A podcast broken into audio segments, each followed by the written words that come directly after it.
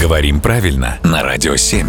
Володя, доброе утро. Доброе утро. Слушатели регулярно присылают нам различные казусы э, речевые и письменные. Один из таких — приезжий провинциал. Как тебе такое? Ну, конечно, сочетание э, кажется избыточным, но давай разбираться. Давай.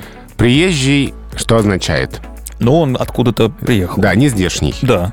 Провинциал означает человек из провинции, то есть из далеких от центра мест. Вроде как. Да, то есть слова не одно и то же означают. Ну, скользко так. Мгм. Да, но, например, если этот человек приехал из другого крупного города или из другой столицы, например, он приезжий, но он не провинциал. Получается, что избыточности в данной конструкции никакой нету. Но Ну, вот я опять же говорю, в ситуации а, жизни в большом городе, в столичном городе, эти слова действительно могут оказаться дублирующими друг друга. То есть смотря где мы употребляем да, эту конструкцию. да, ну, но на самом деле они не означают одно и то же. Поэтому в этом смысле слово «приезжий» на нем лучше и остановиться.